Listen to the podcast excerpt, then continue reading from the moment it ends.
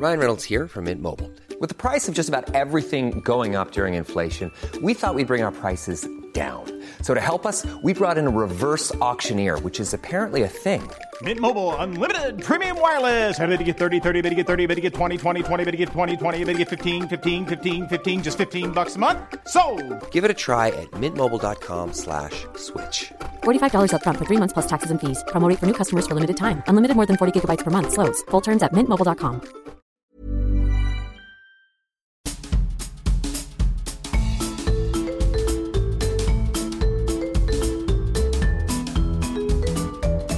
Vous écoutez le podcast de So Planet.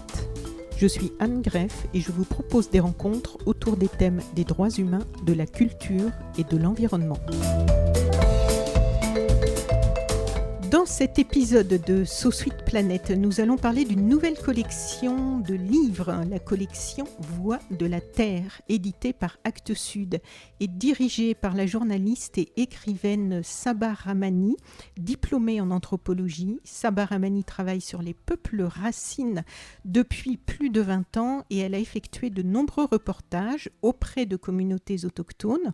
Sabaramani est aussi auteur du livre Paroles des peuples racines, paru chez Actes Sud en 2019. Enfin, elle a aussi plein d'autres activités. Bonjour Sabaramani. Bonjour Anne. Bonjour à tous.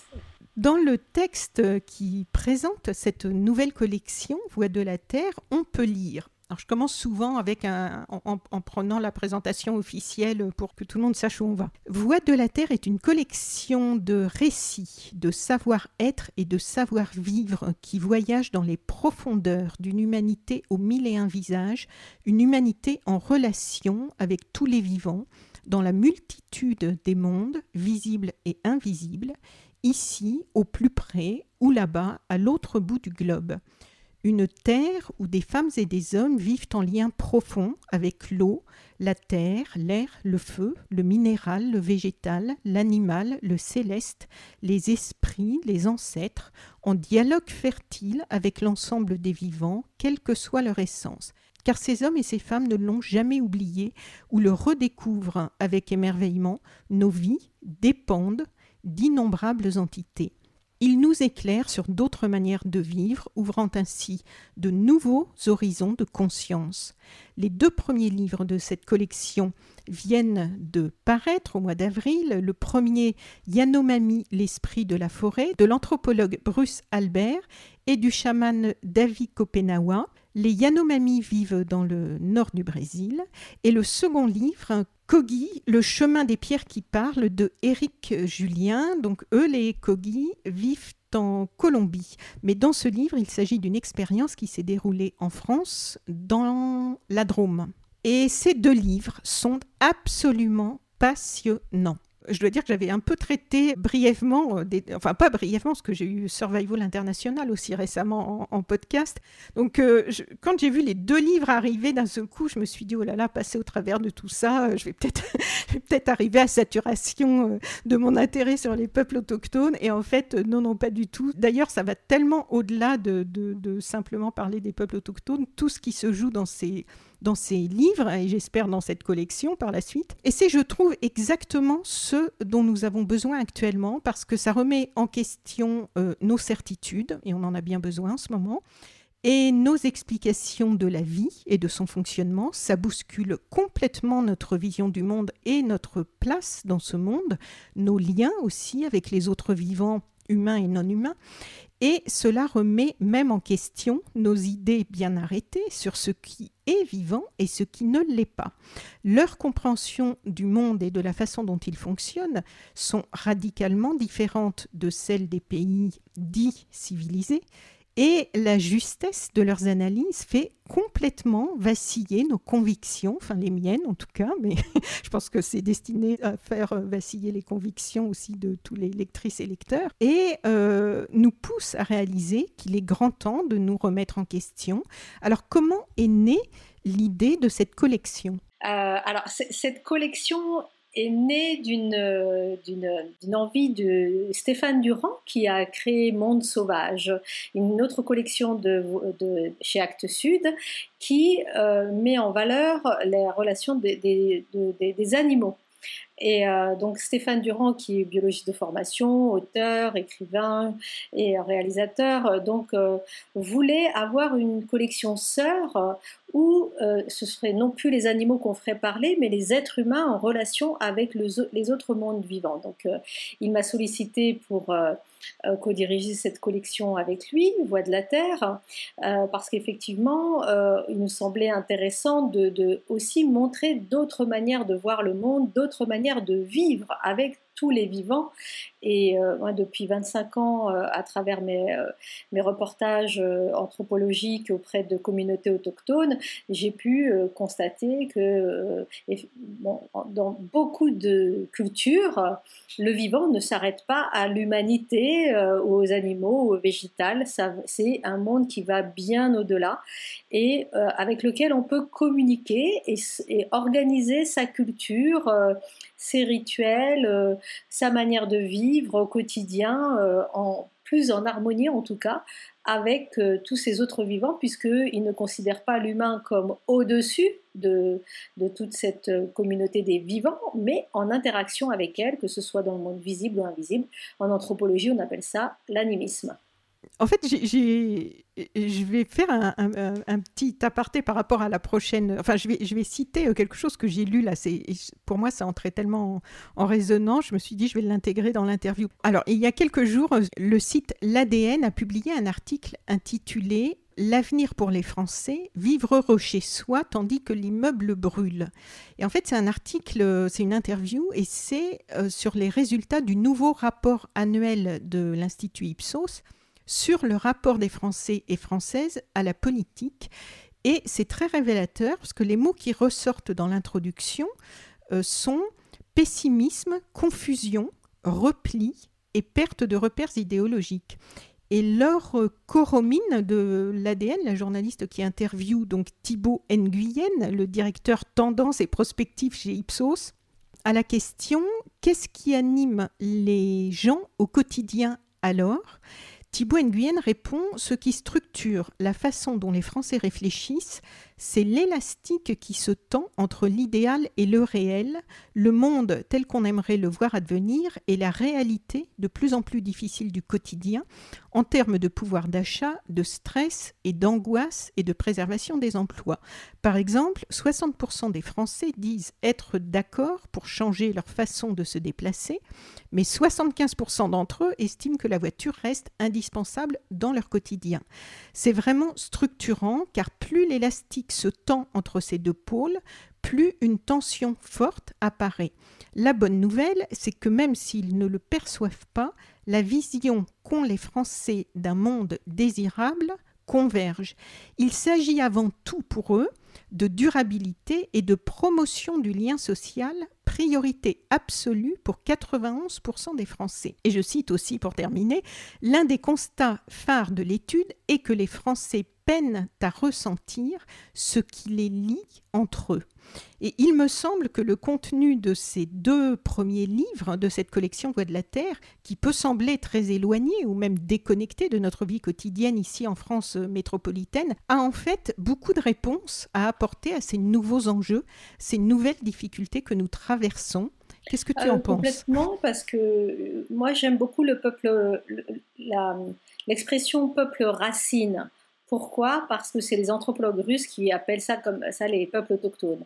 Parce que beaucoup de peuples autochtones ont un lien très fort avec les arbres et pas, euh, pas que symboliquement.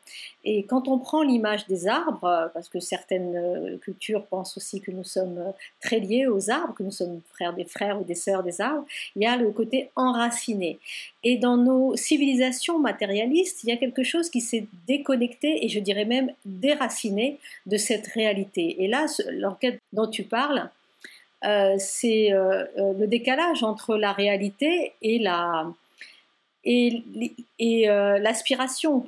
Et la, donc, euh, je pense qu'il est important de comprendre, c'est que les peuples autochtones, eux, dans leur rapport au vivant, ont un rapport euh, très réel, très concret, très charnel, très physique, très corporel et aussi spirituel, parce que pour eux, ils ne séparent pas le corps, l'esprit, le cœur, l'âme, tout est relié. Comme ils ne séparent pas le monde de vivant, nous, dans nos sociétés occidentale, on a eu tendance à tout segmenter parce qu'on a approfondi, on s'est spécialisé et c'est très bien grâce à la technologie qui nous a apporté beaucoup de choses, mais on en a oublié l'unité du vivant, on en a oublié l'unité des personnes, on en a oublié l'unité de la société. Et je pense que cette fragmentation euh, de, la société et aussi se euh, reflète dans la fragmentation des êtres.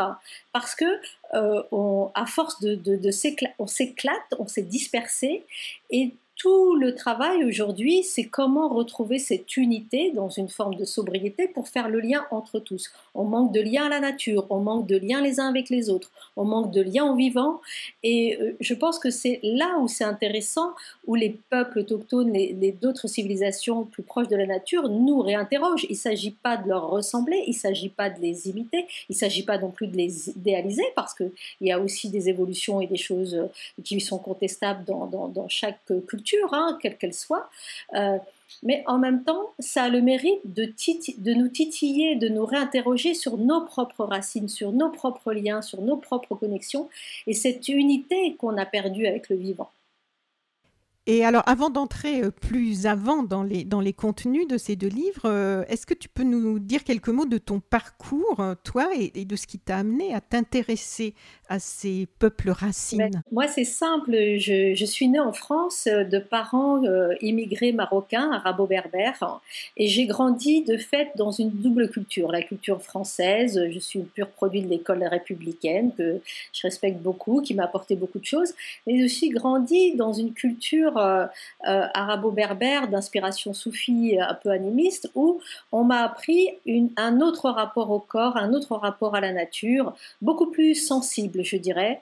Et euh, je me suis rendu compte euh, au, cours de mon enfance, mon adolescence, euh, des décalages quand on allait au Maroc, dans les montagnes berbères, sans eau, sans électricité chez mes grands-parents, et puis quand on vivait ici avec tout le, tout le, tout le confort. Et du coup, j'ai grandi avec cette double conscience aussi que le bonheur n'était pas forcément dans le matériel et que en France, il manquait aussi quelque chose de cette connexion qui apportait beaucoup de bonheur, beaucoup de joie, beaucoup de simplicité. Et euh, quand, j'étais étudiante, j'ai choisi d'étudier, euh, j'ai fait des études d'abord de biologie, ensuite d'anthropologie, euh, pour justement, quelque part, me réinterroger sur ma propre identité, mes propres racines. Et je suis allée la première fois à 21 ans en Amérique du Sud, au Pérou, Bolivie, Équateur, pour, euh, euh, pour travailler sur euh, un mémoire de, de, de, master, aujourd'hui on dit, et de la relation entre l'humain et la nature chez les Indiens Aymara, qui sont à la frontière de la Bolivie et du Pérou. Et là, j'étais étonnée parce que j'ai retrouvé des souvenirs d'enfance de mes vacances au Maroc chez mes grands-parents, où je retrouvais ce que, la, ce que Pierre Rabhi, mon ami Pierre Rabhi, disait, cette sobriété heureuse.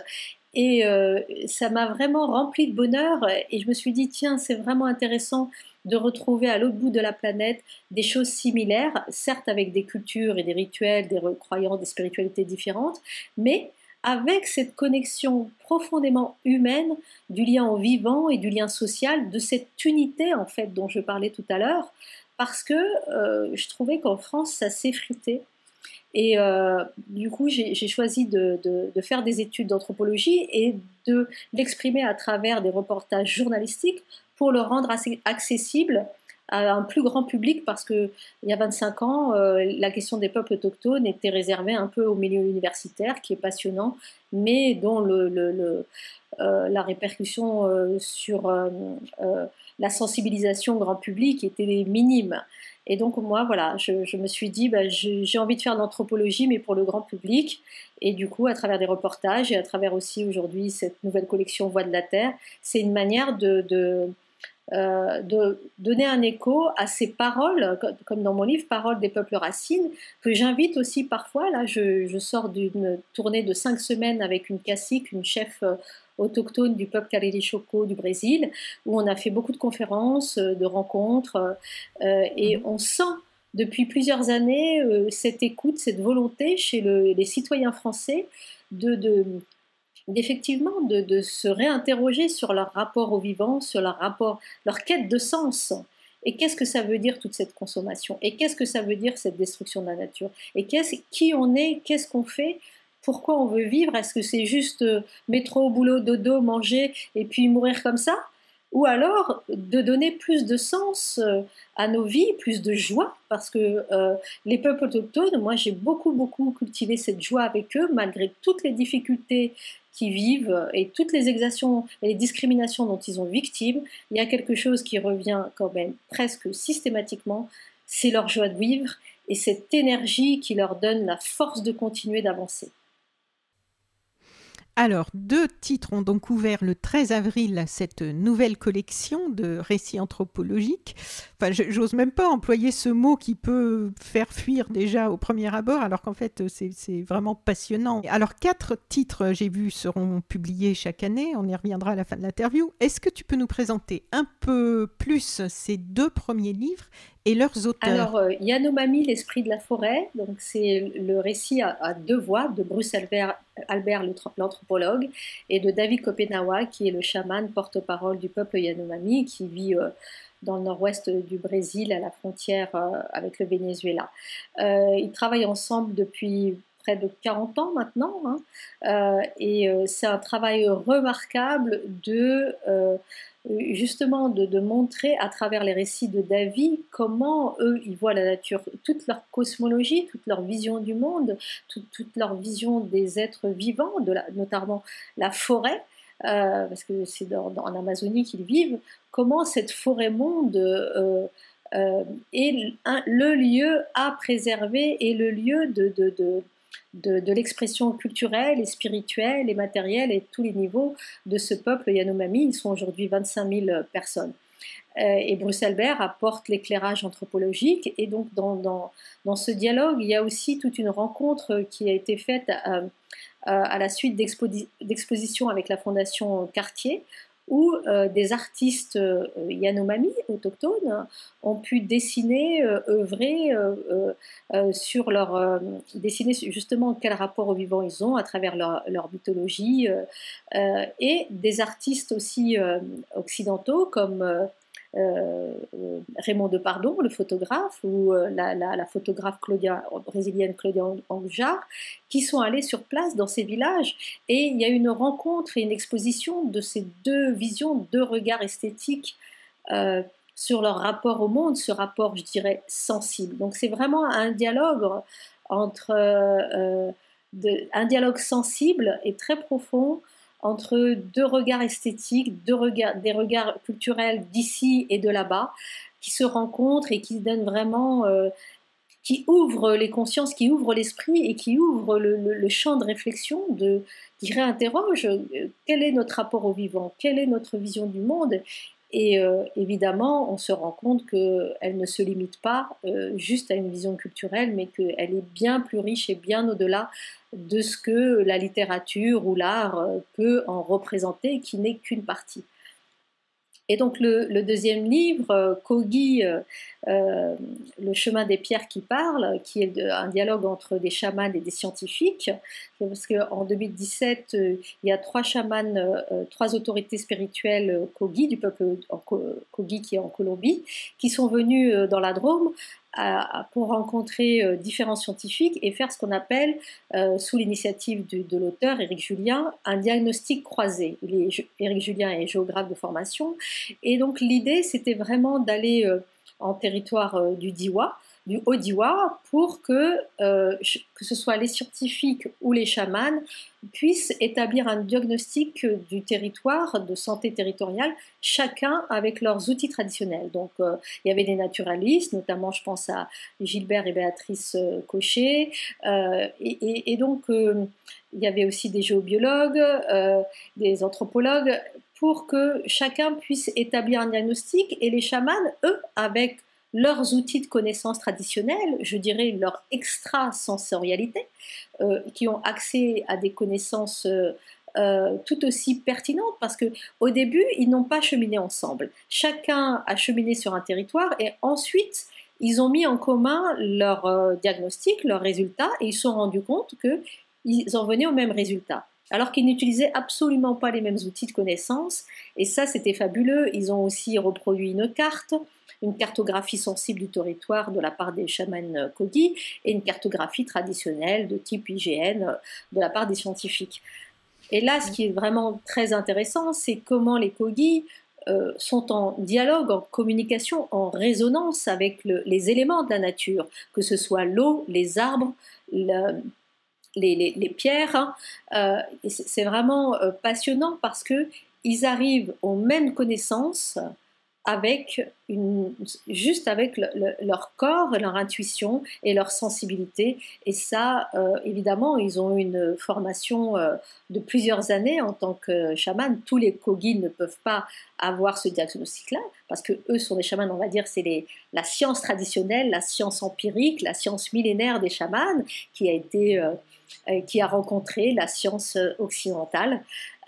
donc c'est vraiment ce dialogue et ce cheminement qui que raconte euh, ce livre qui est aussi tout aussi passionnant que le livre de Bruce Albert et, David Kopenawa. Oui. Alors, et, je voulais signaler que dans le, dans le livre de Bruce Albert et David Kopenawa, il y, a, aussi pas mal de dessins et de photos qui sont euh, reproduites, un peu plus que dans Kogi, le chemin des pierres qui parle. Il y en a aussi dans Kogi, le chemin des Pierre qui parle d'ailleurs. Hein. Alors j'aimerais, euh, si tu veux bien, te faire réagir sur quelques phrases que j'ai extraites de ces deux livres, des phrases que j'ai trouvées particulièrement euh, révélatrices de ce que ces livres et la sagesse qu'ils véhiculent peuvent nous apporter. Et j'aimerais bien que tu nous dises ce qui, pour toi, en tant qu'anthropologue qui est au contact de ces peuples depuis plus de 20 ans, ce que ces phrases t'évoquent, t'inspirent, comment elles peuvent entrer en résonance avec notre réalité. Alors, je commence par euh, le, Kogi, le chemin des pierres euh, qui parle. Donc, page 42. Avant d'être considéré comme Mama ou Saga, autorité euh, traditionnelle de la communauté Kogi, dès leur naissance, Mama Shibulata, Mama Bernardo, donc Mama, euh, c'est pas le c'est pas le Mama au sens euh, parce que pour nous Mama c'est une femme forcément, mais c'est pas du tout dans le sens habituel de l'appellation Mama. Là, ce sont les autorités traditionnelles donc de la communauté Kogi. Donc dès leur naissance, Mama Shibulata, Mama Bernardo et Saga Narcissa ont suivi une longue formation dans l'obscurité, parfois pendant 18 ans, condition pour développer leur sens et leur capacité à percevoir les voix de la Terre. Entendons-nous bien, la Terre ne parle pas à proprement parler, mais comme tous les organismes vivants, elle produirait un ensemble d'informations, des alors sons, phénomènes vibratoires, magnétiques, intensité lumineuse, perceptibles par les mamas. Comme ils le disent souvent, lorsque nous parlons, ce n'est pas nous qui parlons, mais à travers nous, la Terre. Nous sommes les voix de la Terre. Titre de la collection donc.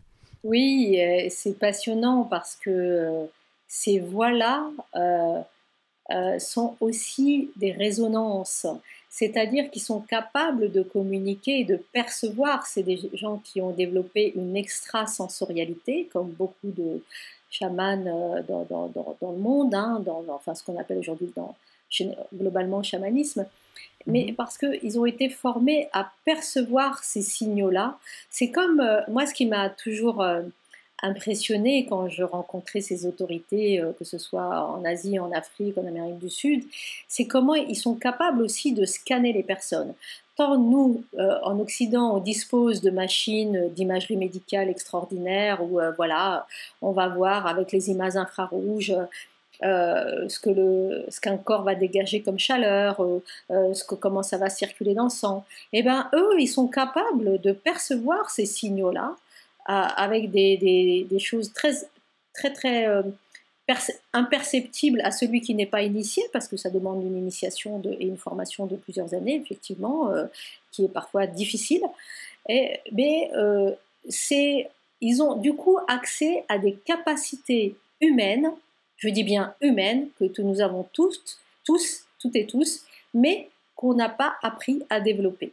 Alors, c'est vrai que certains ont plus de capacités que d'autres, on ne va pas se mentir, et, certains ont plus de perception que d'autres, et c'est d'ailleurs dans les communautés, euh, on les reconnaît euh, assez rapidement par certains signes. et donc, on, va leur dire, ben voilà, ils vont être destinés, ces personnes-là, plus sensibles que d'autres, à, être les autorités spirituelles ou chamaniques des communautés. Donc, cette perception extrasensorielle, c'est vraiment elle qui va donner les, outils de communication avec les voies de la Terre, parce que tout est vibration. Euh, quand on fait de la physique, voilà, on sait un atome, qu'est-ce qu'il fait? Bah, Il y a le noyau et les électrons autour. Les électrons, ils bougent. Donc toute, toute vie est vibration. Même les pierres vibrent, euh, parce que tout est atome, tout est, est vibration. Donc dans l'animisme, donc toute vibration est vie. Et donc, qui dit vie dit possibilité de communiquer. Pas forcément de parler avec la parole, mais de communiquer via d'autres canaux de communication qui peuvent être. Euh, nous, on, parle de, cinq sens, mais il y a beaucoup de cultures qui disent que nous en avons beaucoup plus. Donc, c'est à travers ces autres sciences et ces capacités extrasensorielles qu'ils ont travaillé pendant, pendant des années. C'est pas par hasard qu'ils travaillent aussi dans le noir parce que ça développe encore plus les capacités. On sait très bien qu'une personne non-voyante va euh, développer les autres sens de manière beaucoup plus fine.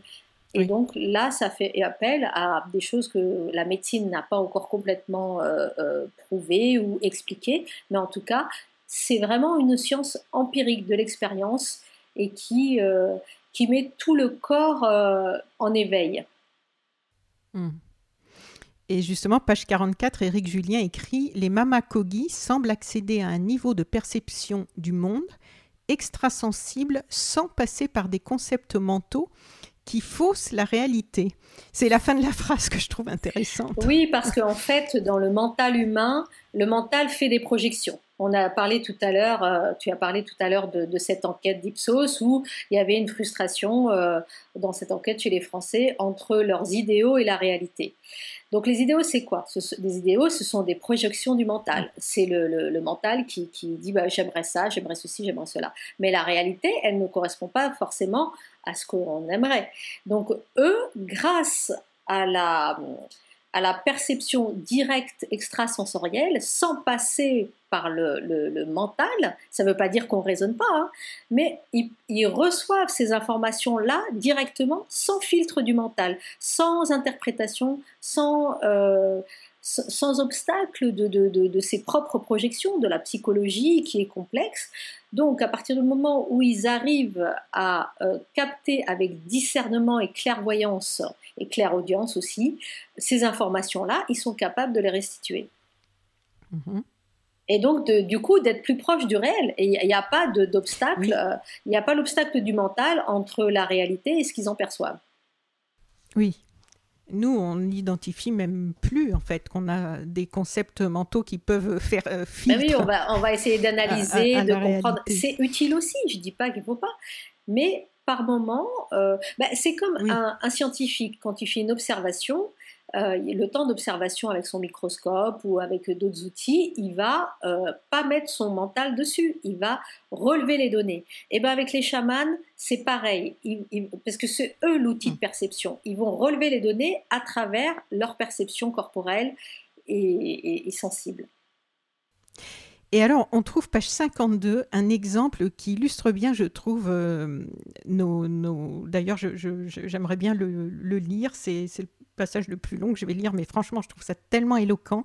Un exemple qui illustre bien, euh, je trouve, nos différentes analyses de ce que peuvent être euh, les causes de phénomènes que nous constatons euh, actuellement, par rapport, par exemple, au réchauffement climatique, euh, et, j'aimerais bien partager ce passage avec nos auditrices et auditeurs, mais avant, pour situer le contexte, est-ce que euh, tu pourrais nous expliquer l'une des premières étapes surprenantes lorsque euh, les Kogi repèrent et identifient ce qu'ils appellent des arbres égoïstes?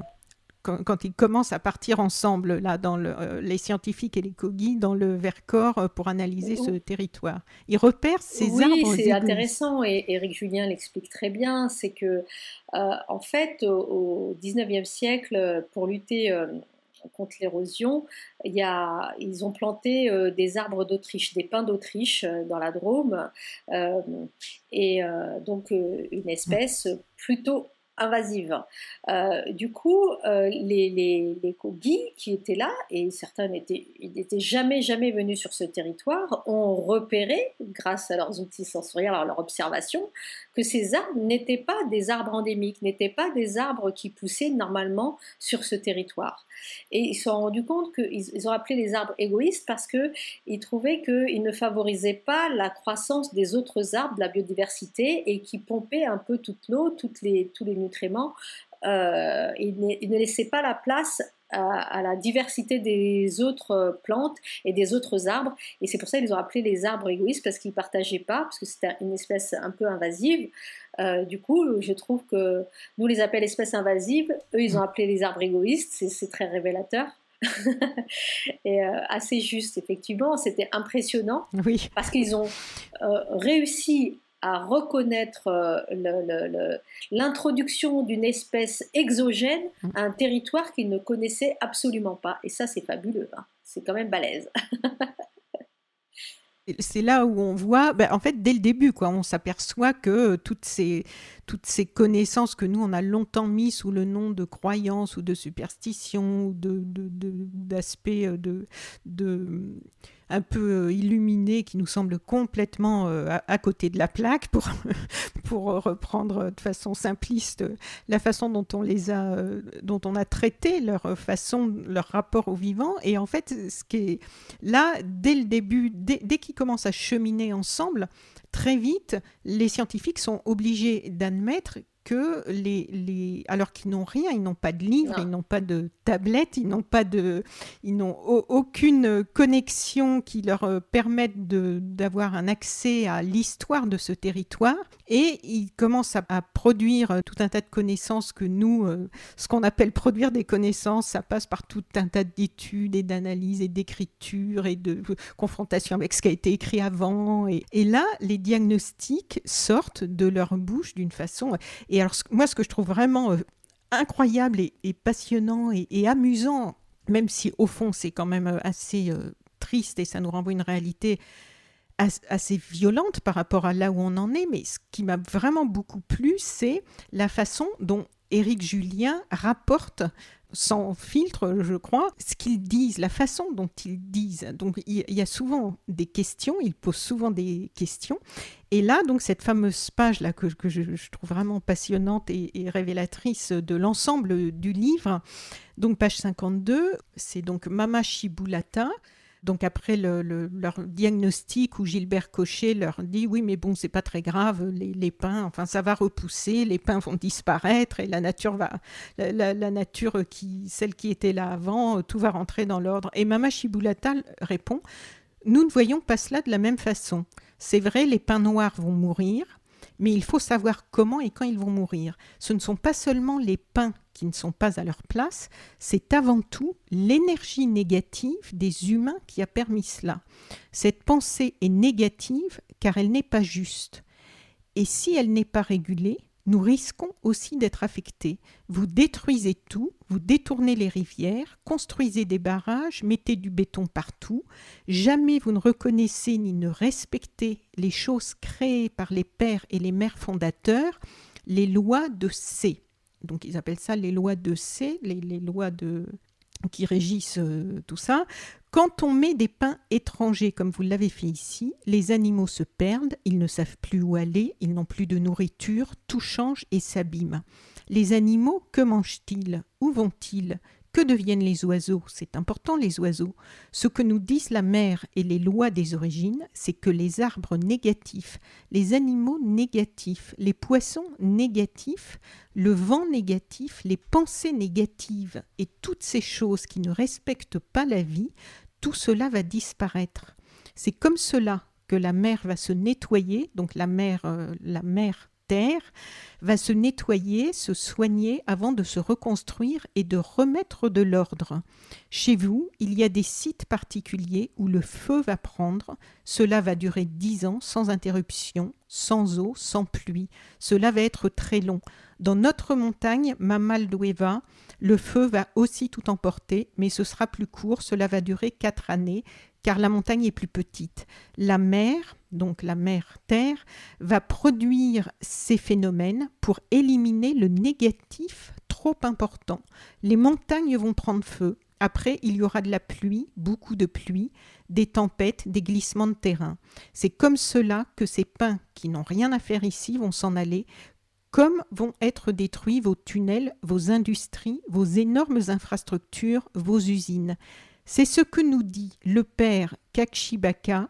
Il va remettre les choses en ordre et nettoyer l'énergie négative.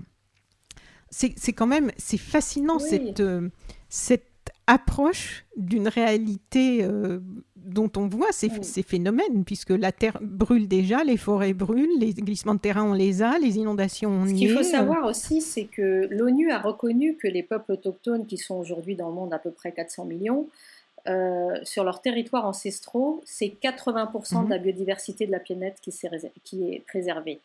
Donc voilà, ils sont peut-être moins nombreux, mais ils ont un rapport à la nature qui est beaucoup plus respectueux, qui est beaucoup plus à l'écoute, beaucoup plus euh, équilibré que le nôtre. Hein. C'est 80% de la biodiversité mondiale, c'est énorme.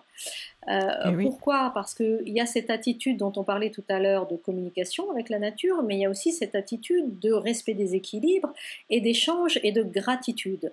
Une fois, il y avait un, chef indien du Canada euh, d'aîné, un ami, qui me disait, mais combien de fois euh, les peuples, combien de fois les, peuples, les gens disent merci Et puis ils montrent un ordinateur, un téléphone, mais ils disent mais tout ça vient de la nature. Mais combien de fois on dit merci? Et moi, je, dans toutes les communautés autochtones où, je suis allée, il y a cette reconnaissance euh, envers la nature et ils, prélèvent. Ils disent pas on n'exploite pas. La nature n'est pas vue comme un objet euh, qu'on va juste utiliser et jeter il y a toujours une demande de permission et au moins aussi une gratitude. On va rendre par des offrandes, par un chant, par un dialogue, par un merci. Mais en tout cas, une intention, quelle que soit la culture, une intention et une attitude de remerciement et d'équilibre. Donc, ce que je prends à la nature, ce qu'elle m'offre, euh, eh ben, je lui dois lui rendre d'une certaine manière euh, dans cette attitude d'équilibre. Et je pense que euh, dans, quand, Mama Shibulata parle de cette négativité, de cette destruction, c'est justement la rupture avec cet équilibre et ce respect du, vivant.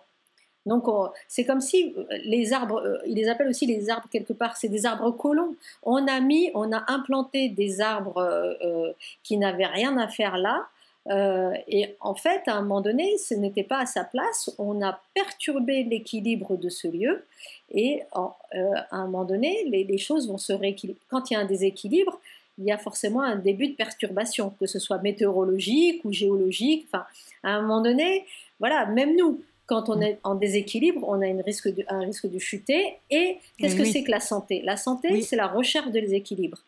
Donc la santé territoriale, pareil, c'est retrouver un équilibre qui a été perdu.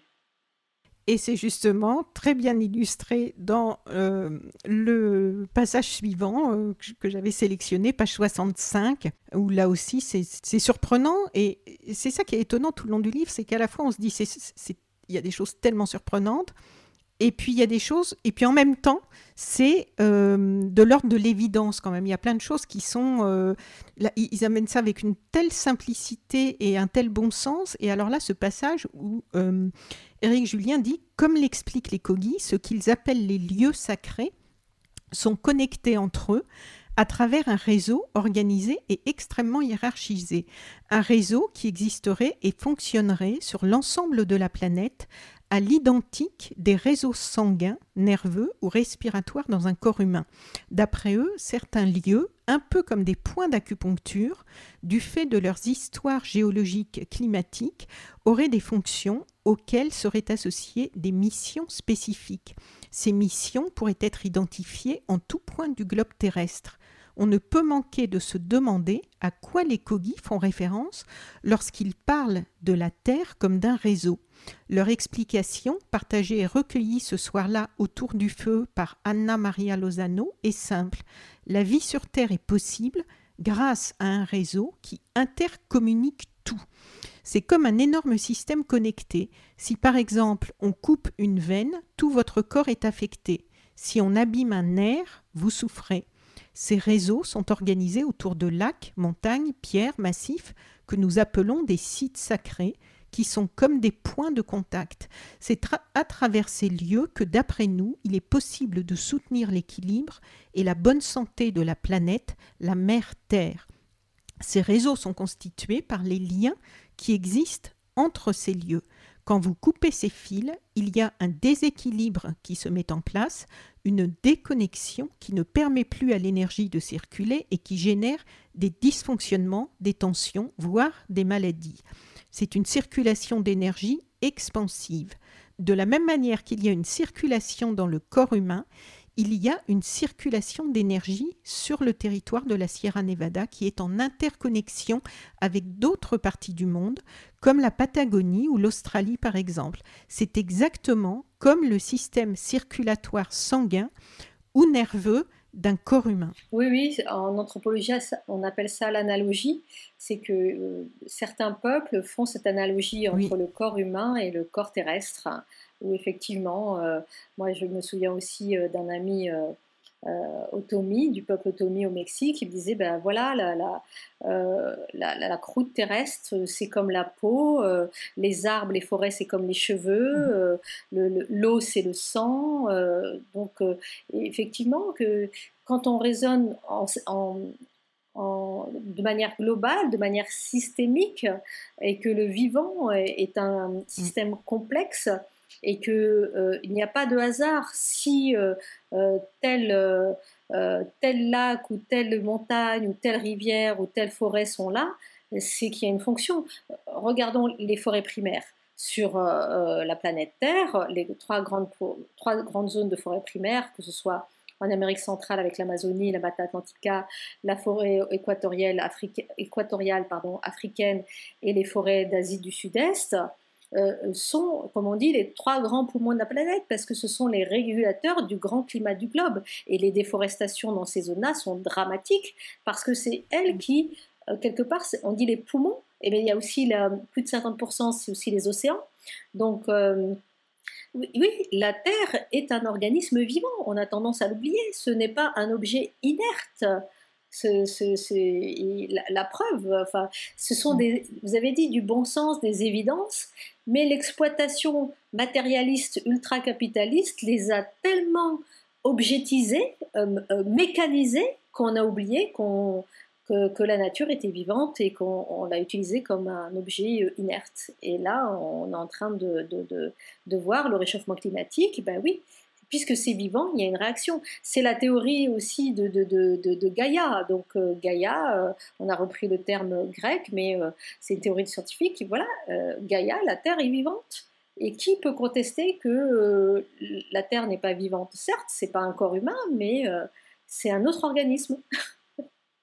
Oui, c'est ça. Et nous, c'est là où on voit, euh, il y a un effet miroir avec de l'ignorance, je trouve, en même temps, parce que nous, il faut passer par la science pour arriver à reprendre conscience que tout est interdépendant, que les, les, écosystèmes doivent être respectés. Mais qu'est-ce que ça veut dire la science? Euh, Pour moi, les chamans Kogi sont tout aussi, voire beaucoup plus scientifiques que les scientifiques actuels en Occident. Je, bien sûr, euh, la science occidentale a, au niveau de la technologie a été révolutionnaire et elle a des atouts incontestables, mais c'est pas l'unique science au monde.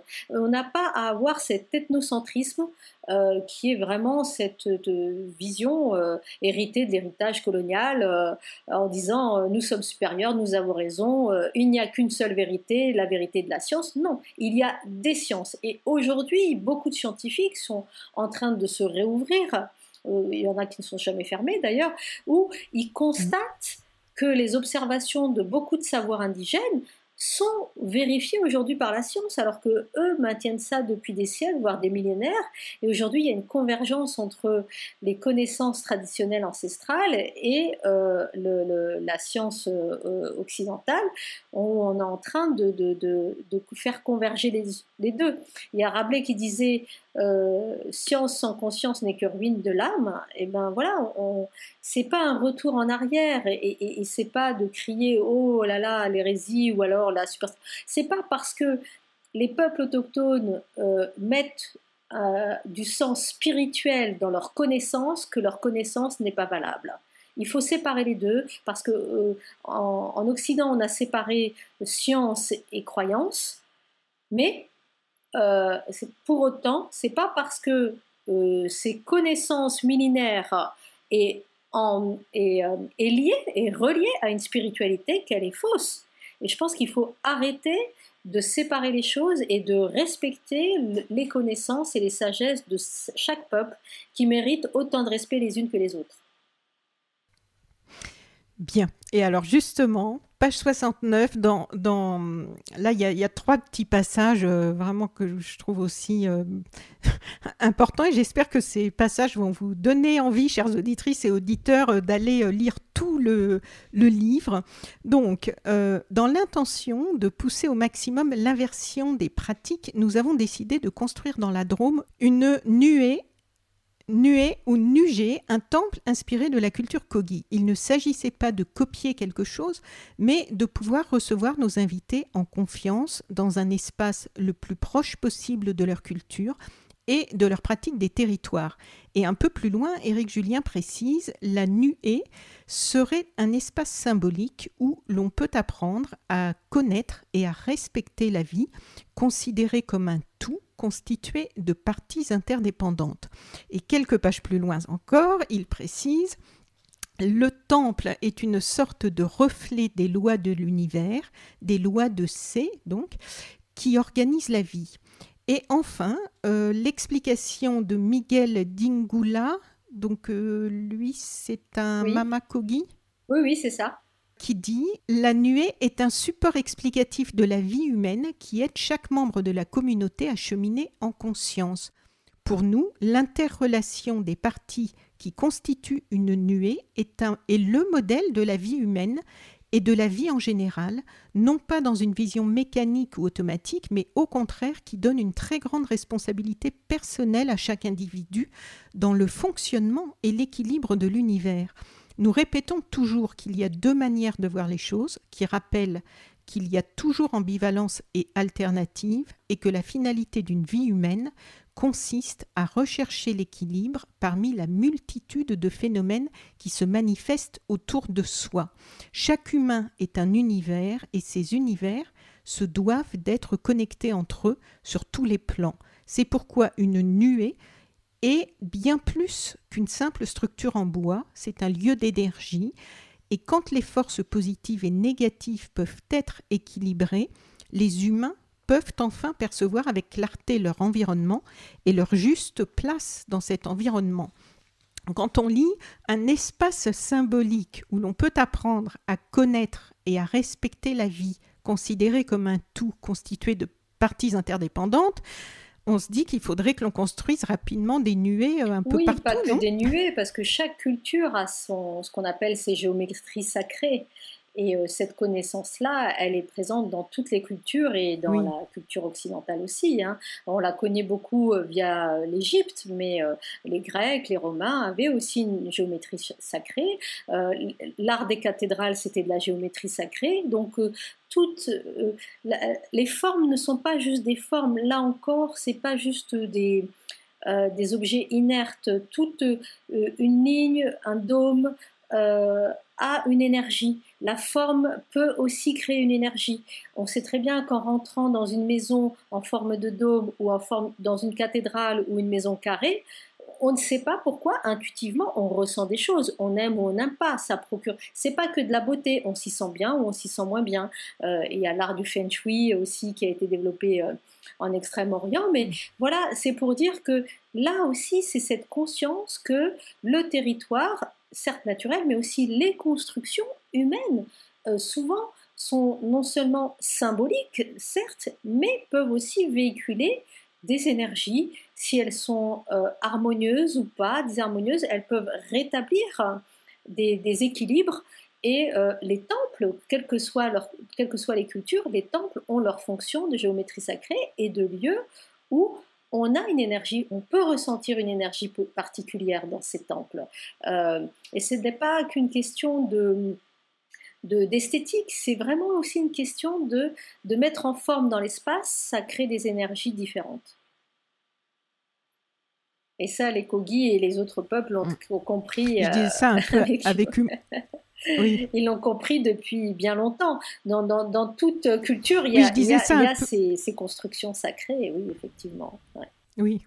Et là, ce que je trouvais intéressant, et c'est pour ça que je le disais un peu avec humour par rapport à tout ce, dont on a parlé, de la situation euh, dans laquelle, euh, où on en est arrivé là sur la planète en ce moment, parce que un espace symbolique où l'on peut apprendre à connaître et à respecter la vie, là, avec vraiment un espace avec cette fonction-là, c'est dans ce sens que je me disais oh. qu'il y avait un ah peu urgence à, créer des lieux qui nous, qui nous aideraient. Bien sûr, et, non seulement créer ces lieux, mais aussi des gens pour accompagner de, de, cette prise de conscience de ces lieux. Euh, c'est, euh, eh Parce que si on rentre sans conscience, là aussi, c'est il faut aussi un accompagnement pédagogique, euh, quelle que soit sa forme, pour euh, redonner du sens et, redonner des sens aussi, hein, et même de l'essence aux choses et à ce qui nous entoure. Mm. Oui. Et alors, page 78, il est écrit La rivière Drôme qui s'enfonce, des animaux assoiffés, aux abois qui disparaissent, des oiseaux qui se taisent, une forêt appauvrie, des ressources en eau qui diminuent fortement. Là où nous voyons une nature préservée, le diagnostic des Kogi est sans appel. Il évoque un territoire affaibli, malade, que par méconnaissance nous ne soignons plus depuis longtemps. D'après eux, si nous continuons sur cette trajectoire, d'ici 20 ans, le manque d'eau va être critique et d'ici 30 ans, de grands incendies vont se déclarer, réaction de la mer-terre afin de chasser les pensées négatives des humains à l'origine de ces déséquilibres. Au fur et à mesure que l'on avance dans ce livre, les réactions et les explications des Kogi nous font prendre conscience que nous, enfin moi la réflexion que je me suis faite, c'est que nous, nous expliquons par exemple le dérèglement euh, climatique avec la science, enfin celle euh, au sens où on l'entend euh, nous. Donc euh, on dit par exemple qu'il y a trop de gaz à effet de serre, qu'il nous faut décarboner nos sociétés.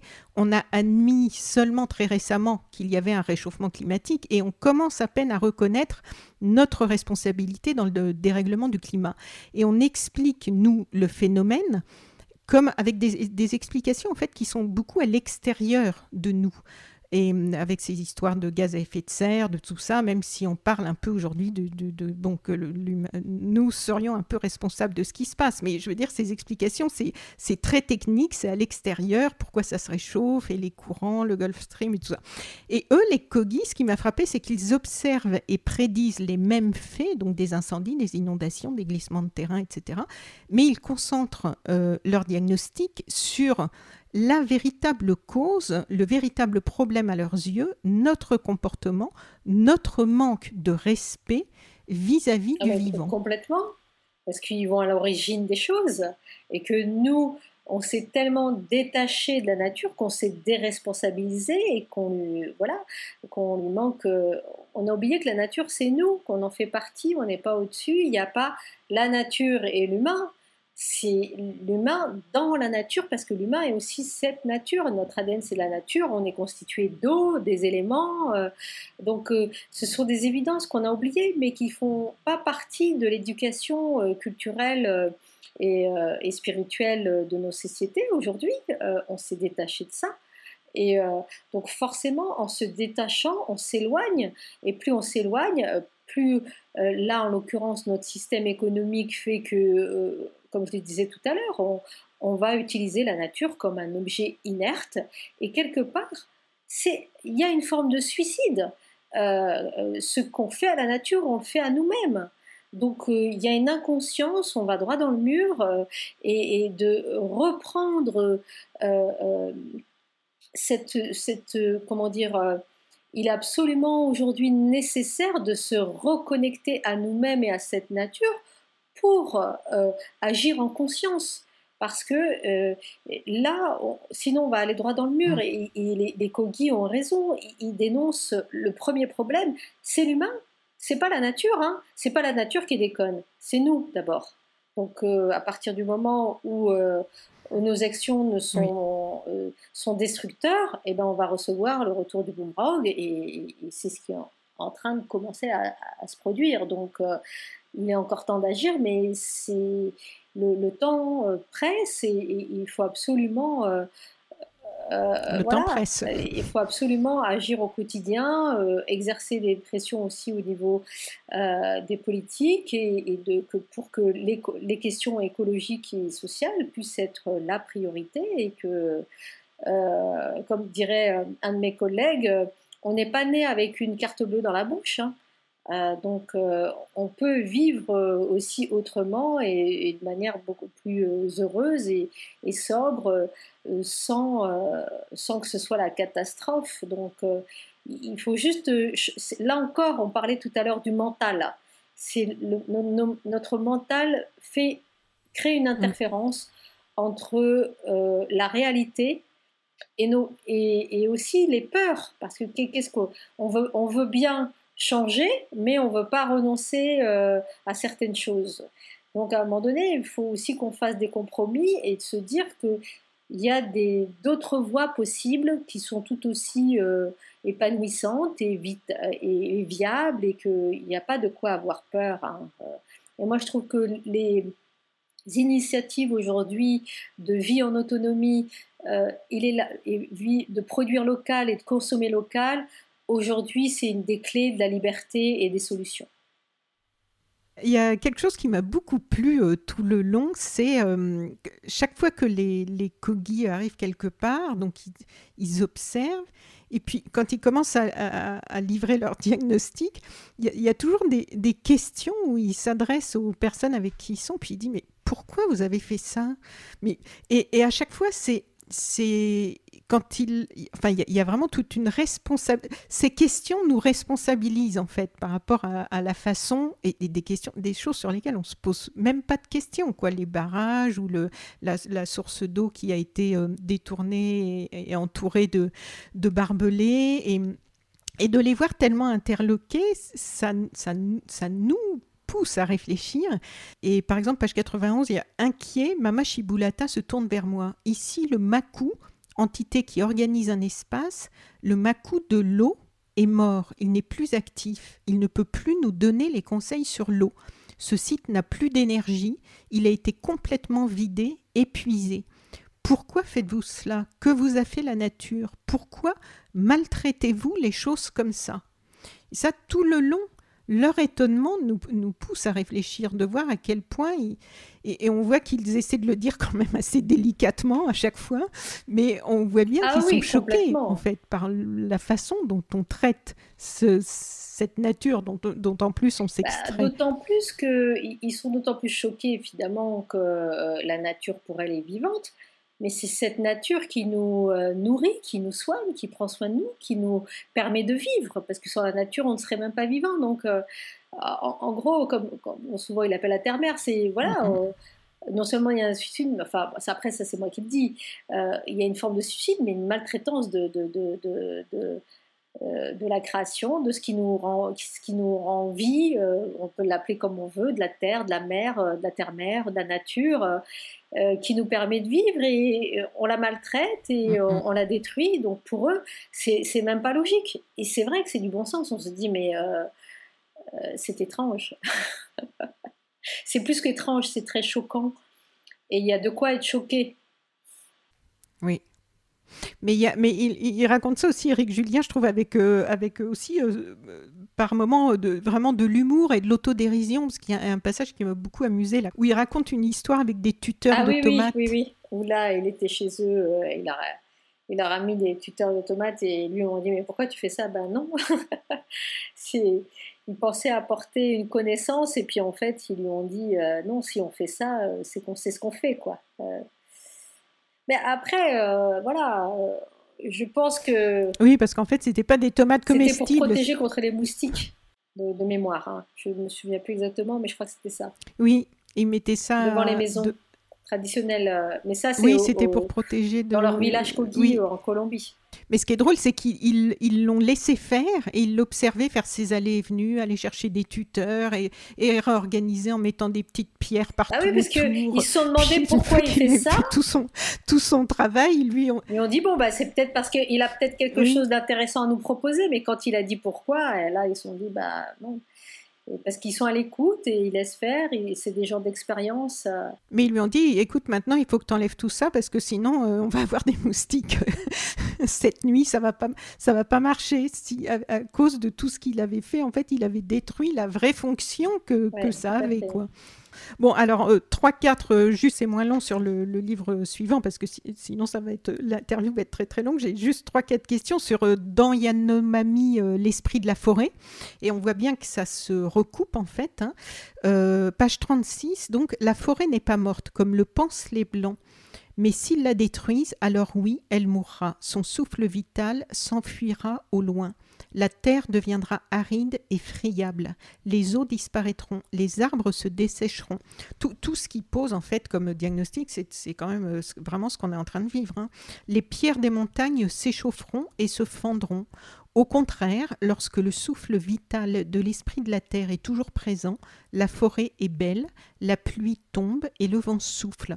Cet esprit vit avec les xapiripés ils ont été créés ensemble, c'est ainsi, la forêt n'est pas belle sans raison, c'est pourtant ce que les Blancs semblent penser, ils se trompent. Oui, c'est quoi dire de plus? C'est tellement juste que c'est vrai. Là, là aussi, ils sont. Alors, en plus, c'est dit de manière tellement plus euh, aussi poétique et, logique aussi, parce que euh, oui, on détruit la forêt, donc euh, elle va mourir. Et aujourd'hui, la forêt n'est pas morte et qu'il faut absolument la préserver puisqu'elle mm. est vivante et, c'est elle qui nous permet de vivre. Elle permet aussi de, à tous ces peuples autochtones qui vivent dans ces forêts de vivre.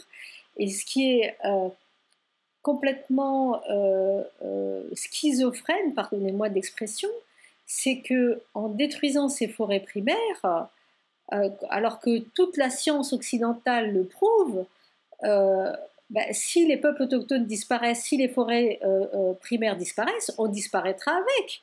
Donc ce sera, ils sont les premiers sur la ligne de front, les lanceurs d'alerte, et à un moment donné, ça nous reviendra. Donc moi-même, hein, je partage cet étonnement, ce choc avec les peuples autochtones. Je me dis, mais, mais pourquoi Pourquoi autant d'absurdité Pourquoi autant de vanité?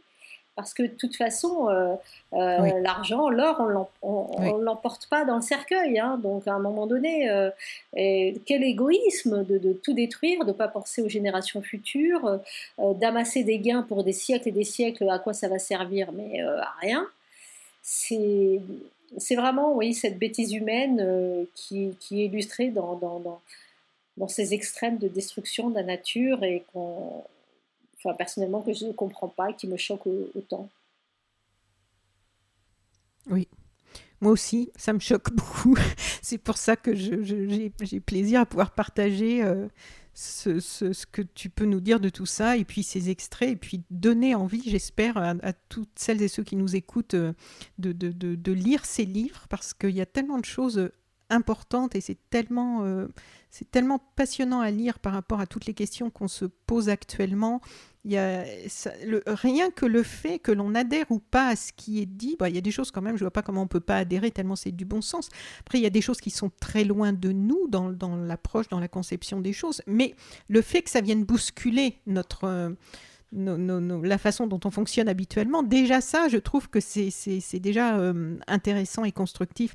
Et donc, page 192 dans Yanomami, l'esprit de la forêt, euh, on peut lire Les Blancs, eux, craignent. Alors ça, j'ai trouvé ça vraiment intéressant. Là, c'est par rapport à la pandémie de, de coronavirus. Les Blancs, eux, craignent autant cette épidémie parce qu'ils ne connaissent pas la mort qu'elle apporte. Ils sont effrayés d'en mourir en si grand nombre, alors même qu'elle vient d'eux pourquoi nous ne nous effraie-t-elle pas parce que ce qui nous euh, parce que ce qui nous fait vraiment peur aujourd'hui, ce sont les chercheurs d'or et les entreprises minières, ceux qui dévastent la terre, défrichent la forêt et empoisonnent les rivières avec la boue et le mercure, ceux qui empestent notre forêt avec la malaria qui dévore tous nos enfants. Pourquoi les Blancs ne devraient-ils pas être tant surpris par la mort de ce qu'ils nomment coronavirus parce que ce sont les restes de leur destruction de la forêt. C'est l'empreinte de leur chemin sur sa terre. Et ça, c'est quand même euh, je pense au livre de Marie-Monique Robin et au film qui vient de sortir, La fabrique des pandémies, où elle a interviewé plus de 60 scientifiques, vraiment à plein d'endroits différents sur la planète, qui arrivent exactement au même diagnostic. Donc là aussi, on voit bien comment leur, euh, sagesse à eux, euh, aux Kogi, euh, aux Yanomami, enfin aux deux en fait, comment ça vient recouper aujourd'hui ce que les scientifiques disent sur, l'importance de, de, préserver ces forêts et les conséquences sur nos propres vies, de, ne toujours pas vouloir faire le lien, de ne pas vouloir écouter, de ne pas vouloir respecter.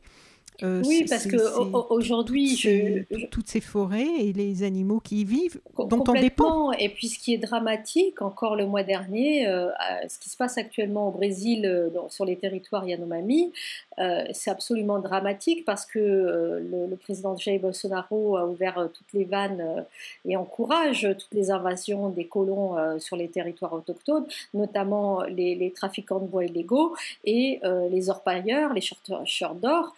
Et qui sont en train de euh, violenter, euh, euh, même parfois tuer, assassiner, violer les populations locales dans des conditions absolument ignobles, horrible en toute impunité.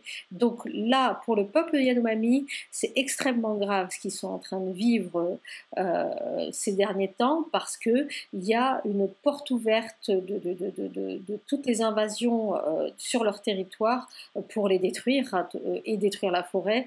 Et ça, on n'en parle pas beaucoup. donc Bruce Albert, j'étais en contact avec lui il y a quelque temps et vraiment, on, on est absolument effaré et très inquiet sur le manque d'écho médiatique aussi de ce qui se passe et que euh, aujourd'hui euh, Bolsonaro pense que comme ça se passe au fin fond de l'Amazonie, euh, il, peut faire, il peut encourager ces, ces, violences en toute impunité. bien sûr, c'est pas lui directement qui les fait, mais il encourage et il ne dit rien. Et vu sa ses, discours au moment de, son élection, avant, pendant son élection, c'était euh, en gros, euh, presque un encouragement à faire disparaître les terres autochtones et les peuples autochtones avec. Hein. C'est extrêmement grave. Euh, on, est dans une pensée extrêmement raciste, discriminante, violente. et je dirais même presque, s'il était autorisé, presque, enfin je ne dirais pas le mot parce que, mais voilà, encore pire, ça va très très loin, c'est très grave. Oui. Donc, euh, peut-être quelques pistes si, si, des personnes qui nous écoutent veulent en savoir un peu plus, justement, puisque tu dis qu'il n'y a pas beaucoup euh, d'écho médiatique. Bon, il y a quand même quelques sites. Euh, on parlait de Survival tout à l'heure, que j'ai interviewé là récemment. Sur, leur site, on peut avoir des informations. Est-ce que tu as quelques autres pistes pour les personnes qui oui, aimeraient s'informer un peu sur, France, sur le sujet et, et peut-être s'engager En, en France, sur cette, cette actualité-là, parce qu'en plus, Bruxelles et David Kopenawa sont en lien direct avec Survival International et Survival France. Pour les sites francophones, euh, de, des actions qui sont menées, Survival est vraiment euh, celle qui relaie le plus euh, et de, de manière historique et très bien faite euh, les problématiques liées aux peuples autochtones euh, dans, le monde. Après, sur le dialogue avec les peuples autochtones, sur euh, une approche plus culturelle au niveau des médias, il y a aussi un magazine pour lequel je travaille qui s'appelle la revue Native des peuples des racines qui se vend sur internet, revue native, revue-native au pluriel.com .fr, je ne sais plus. voilà, donc là, il y a un dialogue avec différents représentants autochtones dans le monde sur les, leur vision culturelle des choses. après, il y a aussi des associations qui aident, notamment le CCFD solidaire, qui aide sur des projets locaux avec des peuples autochtones pour les projets de reforestation. Il y a d'autres mmh associations. Donc après, ici aussi, moi j'insiste aussi sur le fait de ce qu'on peut faire déjà ici, c'est euh, d'avoir une consommation euh, responsable, de, bien euh, s'informer sur tous les produits qu'on achète, mais d'encourager la, consommation de l'alimentation bio et locale, hein, d'essayer de diminuer au maximum la viande parce que les viandes qui sont pas bio, la plupart sont alimentées avec des OGM, enfin avec des, du soja qui vient du Brésil, parce que beaucoup de soja euh, qui vient, euh, qui est exporté euh, en Europe. il y a aussi le bois, donc quand on achète du parquet, des meubles, vraiment aujourd'hui, on, peut avoir un peu plus d'informations sur la provenance. Hein.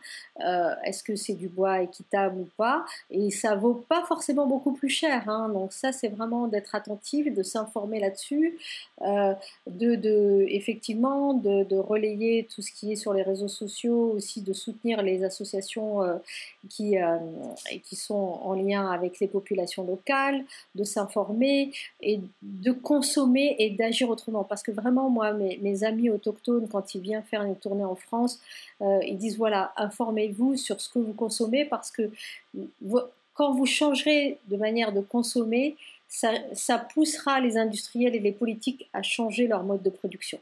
Si on est un petit peu ça va pas changer grand-chose, mais plus on sera nombreux et plus ça va les forcer à changer, euh, parallèlement aux actions, aux pétitions qu'on peut euh, signer. Donc tout est possible à son niveau, euh, un maximum de choses, d'encourager effectivement le, des modes de production et de consommation qui soient beaucoup plus respectueux de la nature et des hommes et des êtres humains. Oui, voilà. Et je vous invite, si vous ne connaissez, si vous êtes euh, tombé accidentellement sur ce podcast, vous pouvez regarder les podcasts précédents sur SoSuite Planet. Vous pourrez trouver beaucoup d'informations sur ces sujets, euh, attaqués par plein d'angles différents, euh, aussi bien avec Survival qu'avec L214 pour parler des dégâts de l'élevage intensif pour lequel justement souvent on déforeste dans l'Amazonie pour planter des champs de soja qui vont venir nourrir notre bétail d'élevage intensif et donc, c'est une chaîne euh, vraiment euh, à effet euh, très, très, très toxique dont il est urgent maintenant de sortir. Et effectivement, en essayant de, de tout du moins, si on n'est pas encore prêt à devenir complètement végétarien, mais de diminuer la consommation de viande, de l'acheter bio et local pour limiter au maximum toute cette chaîne qui est devenue vraiment mortifère maintenant. on ne le rappellera jamais assez. Dans la dernière partie de ce livre, il est question de retrouver l'esprit de l'enfant. De quoi s'agit-il? Bah, Tout simplement, euh, moi je, vois ça aussi avec beaucoup de communautés autochtones. Euh, euh, l'esprit de l'enfant, c'est l'esprit quelque part spontané. C'est cette spontanéité pure de, justement où le mental n'interfère pas. Euh, le maître mot, c'est la joie et la spontanéité de, mm. cette relation à la vie. Quand on va parler de la communication avec la nature à un enfant, euh, il ne sera pas choqué, il ne va pas porter de préjugés. Pour lui, ça fait partie de son monde naturel. Moi, je me souviens qu'enfant, euh, euh j'ai pas attendu les bains de forêt ou chez l'Ignoku, dont parlent très bien les, les, scientifiques japonais, pour embrasser, enlacer un arbre et lui parler voilà, quand on parle à une plante, à son animal de compagnie, son chat, son chien, ça nous semble normal. Et eh ben c'est aussi euh, euh, une autre manière de communiquer. Euh, on peut communiquer avec tous les êtres vivants sans, que ce soit de la folie ou du irrationnel ou de l'illuminé. voilà, dans beaucoup de communautés autochtones, les arbres ont un rôle très très important. Euh, à plusieurs niveaux parce qu'on va les respecter comme des êtres. Ce sont souvent des véhicules entre le monde visible et invisible, entre les ancêtres et les, et les vivants. Et donc parce que aussi toutes les fonctions premières de l'arbre, hein, c'est l'arbre qui nourrit, c'est l'arbre qui protège, c'est l'arbre qui habite, qui nous abrite, pardon. donc l'arbre a énormément de fonctions, comme disait un, ami et comme dit un ami chaman Pouvi Pygmée du Gabon, avec les vents, avec les, arbres, on s'échange les vents. Je lui dis mais qu'est-ce que tu entends par là? Il dit ben oui l'air que rejette l'arbre, nous on le respire, et ce que nous on rejette, lui il le respire aussi. Tout simplement, il parlait du dioxyde de carbone et de l'oxygène, puisque l'arbre dégage de l'oxygène qu'on respire, nous on rejette du dioxyde de carbone que l'arbre absorbe. Donc je trouvais ça, s'échanger les vents, c'est très poétique. Donc c'est dire aussi par là cette interdépendance. Il y a aussi un ami papou qui s'appelle Moudidje, euh, euh, qui est souvent tourné en France et qui dit euh, oui, euh, dans sa communauté, ils plantent le, le ils, enterrent le placenta au pied d'un arbre qui va grandir en même temps que l'enfant. Et il y aura un parallèle entre comment on prend soin de l'enfant et comment on prend soin de l'arbre, donc dans des forêts généalogiques. Et je trouve ça très beau, vraiment, de, se rendre compte que euh, oui, cette fraternité avec les arbres que partagent beaucoup de peuples, elle n'est pas anodine, elle n'est pas juste symbolique, elle est aussi vivante dans cette relation d'interdépendance de, avec les arbres.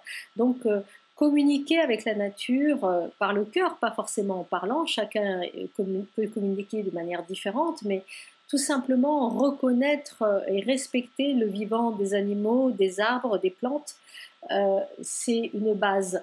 Et euh, quand, on parle avec des, populations autochtones sur leur rapport à la chasse, sur leur rapport à l'alimentation, je dis, ben, puisque vous les considérez comme vivants, comment, comment vous gérez l'alimentation justement? Ils disent, ben, non, pour nous, c'est un cycle vie, mort, vie, mort, mmh. renaissance. Donc pour eux, la mort est une autre vie euh, dans une autre dimension. Donc pour eux, le cycle, c'est juste une histoire de cycle. Et ils remercient toujours euh, la terre, euh, le jardin, euh, l'animal qui, dont ils se nourrissent, puisque ils disent les animaux et les plantes se nourrissent aussi les uns des autres. Il y a cette interdépendance dans tout le système vivant et qui est fait de vie, mort, renaissance. Et c'est ce cycle-là qui, qui, se poursuit indéfiniment, mais toujours avec cette attitude de gratitude et de reconnaissance et de respect. Alors, avant de, terminer, euh, il y a une, exposition à Lille euh, actuellement. J'ai fait un petit article sur So Sweet Planet, mais j'ai pas vu l'exposition euh, qui s'appelle Les Vivants au Tripostal. Est-ce que tu peux nous en dire quelques mots? Parce que je crois qu'il y a des liens, notamment avec oui, euh, Oui, je ne l'ai pas vu non plus, mais Bruxelles-Bert euh, en était euh, un des commissaires d'exposition, et notamment avec des représentants des peuples Yanomami, hein, dans la poursuite de, son travail qu'il a fait depuis des années avec la Fondation Cartier, et aussi avec d'autres représentants d'autres peuples du Brésil. oui. donc, je n'ai pas encore vu l'exposition, mais elle a l'air magnifique. Je pense que vraiment, elle reflète aussi euh, euh, ce cette volonté de partage de ces peuples avec nous. Ils ne sont pas du tout dans la rancœur, mais de, de, de, de dire voilà, euh, voilà comment nous, on voit le, monde, comment on voit les vivants et comment on, on, vit avec eux. Oui. Et c'est pas juste un regard, c'est aussi un respect, une sensation et, et, beaucoup de, de oui, de, de, quête d'équilibre, de, euh, de respect mutuel tout simplement, de reconnaissance de toute forme de vie, quelle que soit sa forme. Oui. Et les, alors les, prochains livres de la collection, on peut en avoir quelques mots? Est-ce que ça va partir dans d'autres euh, directions ou c'est ce même ah, sillon qui va être creusé? Donc il y en a un qui va dans la même direction et l'autre qui va se euh, trouver ici. Donc le, les deux prochains, donc c'est à l'automne, c'est euh, Wayamin, euh, le Mémoire d'une femme Jivaro. Donc là c'est l'autobiographie d'une femme du peuple Jivaro au Pérou qui raconte toute l'histoire depuis sa naissance jusqu'à mhm. son décès, malheureusement, parce qu'elle est décédée depuis, mais ça a été écrit par Hélène Coulong, une de ses amies de longue date, où ça permet d'avoir un récit d'une femme euh, qui a dû non seulement se battre pour sa communauté, mais aussi se battre aussi en tant que femme pour ses droits, pour le respect. Et c'est très, très, c'est vraiment passionnant ce récit parce que euh, ça nous permet de comprendre toute l'histoire de l'invasion euh, de la forêt amazonienne par les colons et tout ce que la modernité est venue apporter. pas beaucoup de bons, un peu de bon, mais pas beaucoup, et comment aujourd'hui euh, tout, tout, tout, ce récit de destruction, euh, notamment par euh, la destruction de la forêt, l'arrivée des évangélistes aussi, l'arrivée des routes, hein, l'arrivée aussi de l'école, comment ça a pu avoir du bon mais aussi du moins bon, les discriminations et comment tout, le récit de son combat pour son peuple, mais aussi en tant que femme, et il y a beaucoup de choses qui universellement peuvent se reconnaître parce que ce ne sont pas des histoires exotiques, ce ne sont pas des, histoires qui sont euh, si éloignées de nous, parce qu'il y a vraiment euh, euh, des liens qui nous relient à eux par nos modes de consommation, mais aussi par le modèle dominant qu'on leur impose de la culture occidentale, mais aussi des combats de femmes qu'on peut aussi vivre ici, de, parfois de maltraitance. Eh Et je pense vraiment que c'est un livre euh, qui, mérite d'être lu parce que c'est un très beau récit, très sensible et tous les témoignages, tout son témoignage sur cette connexion à la nature, magnifique, poétique, c'est un livre superbe. Le deuxième livre, euh, donc, euh, moi, je n'ai pas encore lu, mais c'est mon collègue David, euh, pardon, Stéphane Durand qui l'a suivi, ou qui là se passe en France, où euh, c'est Clara Breteau qui suit, donc, qui voyage en France avec tous ces lieux alternatifs, ou d'autres manières de vivre avec la nature et de vivre ensemble. Et, et là, voilà, c'est comment aussi, ici aussi, on peut vivre autrement avec la nature et avec les vivants. Très bien. Sabah Ramani, euh, vraiment, c'était un, plaisir de, t'écouter, d'échanger, euh, d'approfondir ces deux livres. Alors, je rappelle les titres. Donc, euh, Kogi, le chemin des pierres qui parlent, dialogues entre chamans et scientifiques, avec une préface. On n'a pas parlé des préfaces de Pierre Richard. Oui, oui, l'acteur Pierre Richard, qui aussi qui est très sensible à la cause des peuples autochtones depuis plusieurs années. Oui. Et eh oui, et, qui, et, et j'ai été très étonnée de, cette préface que je ne connaissais pas ce, cet aspect de sa personnalité et c'est vraiment très très touchant. J'ai trouvé ce, Parce qu'il a rencontré les euh, Kogi de, de, de, son rapport en fait. Il a rencontré les Kogi au cours d'une tournée française et ça l'a beaucoup touché. Donc euh, Eric Julien lui a demandé une préface euh, justement pour qu'il témoigne de, de cette rencontre avec eux et de ce que ça lui a inspiré lui en tant que citoyen français. Alors, le livre d'Éric Julien, Kogi, le chemin des pierres qui parle, dialogues entre chamans et scientifiques. Euh, donc, c'est la collection Voix de la Terre, édition euh, Actes Sud, et le deuxième livre de Bruce Albert et David Kopenawa, Yanonami, l'esprit de la forêt, avec une préface là d'Emmanuel oui. Philosophe. Là aussi, collection Voix de la Terre aux éditions Actes Sud. Comme d'habitude, chères auditrices et auditeurs, je vais vous mettre les liens pour accéder directement, pour acquérir ces livres sur la page des librairies indépendantes, du site des librairies indépendantes. Euh, voilà, et je vous mettrai aussi les liens euh, des, différentes choses dont on a parlé, euh, Survival International, la revue native, le lien, le podcast aussi vers Survival, et le lien vers le podcast, et puis, et puis on va continuer à suivre cette très belle collection. Merci, beaucoup, Anne, merci à tous, merci pour l'écoute. Bonne continuation, et puis eh peut-être à une prochaine fois pour parler des prochains ouvrages qui ont l'air euh, tout aussi passionnants. Merci pour tes questions très pertinentes. Merci, Au, revoir.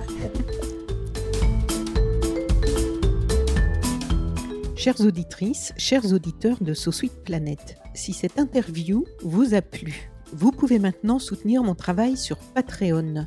Je vous rappelle que je réalise seul tous les contenus des podcasts et du site internet sausuiteplanète.com et je suis indépendante.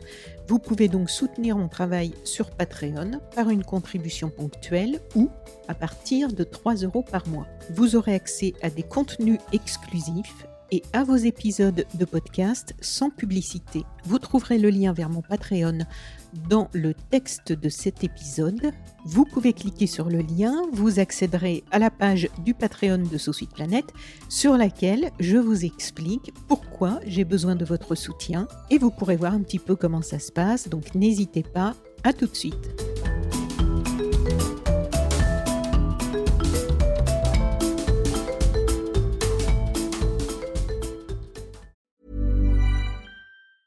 Hey, it's Paige DeSorbo from Giggly Squad. High quality fashion without the price tag. Say hello to Quince. I'm snagging high-end essentials like cozy cashmere sweaters, sleek leather jackets, fine jewelry, and so much more. With Quince being 50 to 80% less than similar brands.